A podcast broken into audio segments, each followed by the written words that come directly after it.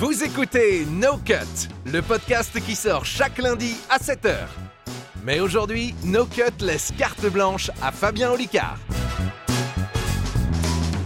C'est ma carte blanche, ça fait plaisir ça. Euh, donc ça veut dire que vous n'avez pas le droit de parler, c'est ça Oh, alors là, on va se gêner. te salir. On va me salir. c'est sale, c'est sale de dire que tu vas me salir là-bas, Jean. Et en même temps, il y a un petit côté intrigant, je t'avoue. Je vous Euh, souhaite à tous une bonne journée. J'avais envie de vous raconter euh, euh, une, une histoire qui m'est arrivée il y a quelques années, qui, est, euh, qui est un, un chouette moment de ma vie, euh, qui a fini par, euh, par me faire chialer dans les toilettes. Euh, on est en 2017 et je suis en train d'écrire euh, ce qui va être mon nouveau spectacle, donc qui est aujourd'hui mon ancien spectacle, Singularité. Euh, et je, dois aller faire une conférence à Angers, etc. Bon, bref. Donc ça me fait beaucoup de stresser, hein, vous le savez tous, d'écrire un nouveau spectacle et tout. Je commence à aboutir un truc et tout, et puis euh, je me dis, j'aimerais bien avoir des avis extérieurs. J'ai toujours écrit seul, je me suis mis en scène seul, etc. J'aimerais bien avoir des avis extérieurs, mais pas forcément de gens de mon métier. Et je me dis, dans mon idéal, j'ai- j'aimerais bien rencontrer Bernard Werber, tu vois, euh, parce que j'ai- tendance à, à structurer un petit peu mes spectacles comme il structure ses histoires. Euh, et puis, je voulais faire tout un truc sur la singularité initiale et la théorie de l'information, donc c'est sur de la, la- physique et de l'astronomie et tout. Et euh, je me dis, ça, j'aimerais bien rencontrer les Bogdanov pour en parler avec eux, parce que j'avais lu des bouquins et leurs travaux sur le sujet. Et je me disais, ah, puis alors, le Graal du Graal, ce serait de faire lire ça à Astier, Alexandre Astier, tu vois, qui, qui est vraiment mon maître Jedi, quoi. Et, euh, et je, vois dans la foulée que, Bernard Werber donne un atelier d'écriture sur Paris, au feu de la rampe. Ça dure trois heures, un après-midi. Je m'inscris, quoi, tu vois, euh, j'y vais et tout, machin. Mais je me dis, il faudrait quand même qu'on se rencontre à la fin et tout. J'avais commencé ma chaîne YouTube, alors j'avais une petite popularité, tu vois, un petit, un petit levier et tout. Je fais, bon, déjà, je m'inscris, j'achète mon billet, je montre que je suis pas un gratteur, tu vois.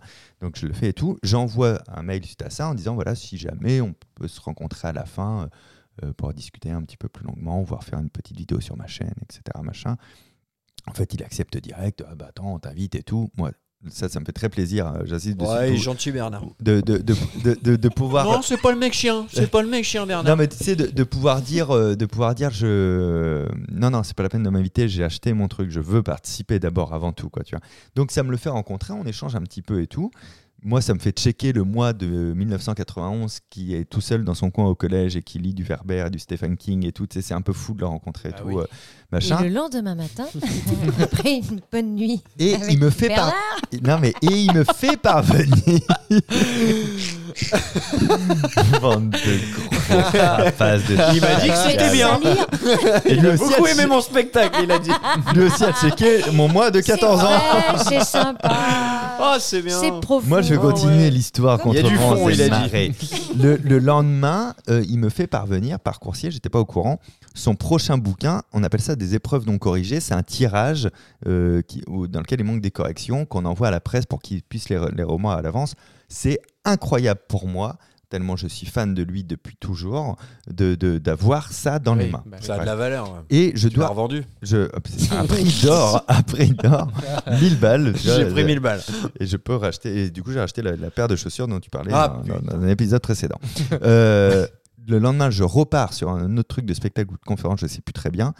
Et, euh, et je donne mon truc et je, je sors. Et là, tout, tout s'enchaîne un peu bizarrement.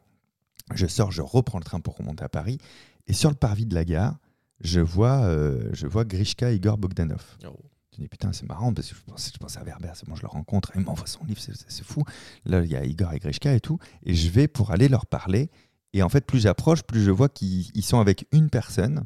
Et ils ont une discussion, tu vois, euh, euh, une discussion de proche, d'intime, ça se voit. Et, et je me dis, putain, c'est ma chance, c'est maintenant.